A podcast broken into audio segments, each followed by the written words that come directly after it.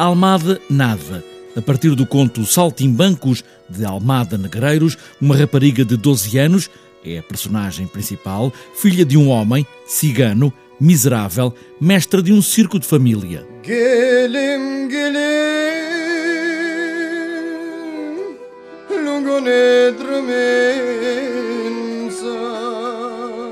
que se suspeita tem o pai eh, provavelmente abusa ou já tentou abusar.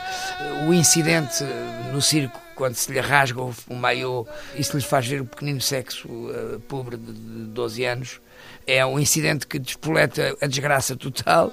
e, uh, paralelamente, há soldados eh,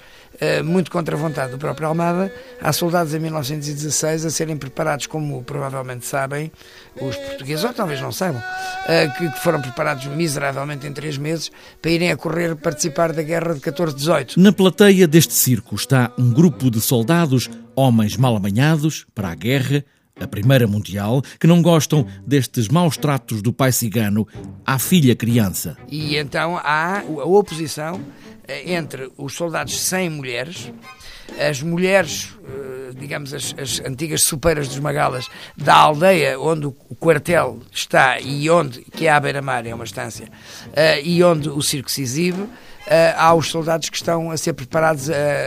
sob o sol apino, a correr na ausência das suas namoradas, na ausência da festa e do arraial, que também é descrito, eh, na ausência de todo o prazer, estão a ser preparados para se irem embora e provavelmente deixarem aqui ali alguma semente, mas eh, muito pouco amor. O prazer, o sexo e a força física, Almada Nada é uma peça onde os novos saltimbancos, os que dançam nas ruas da cidade, como os Moment Crew, fazem desta peça de Ricardo Paes uma dança de dois bicos.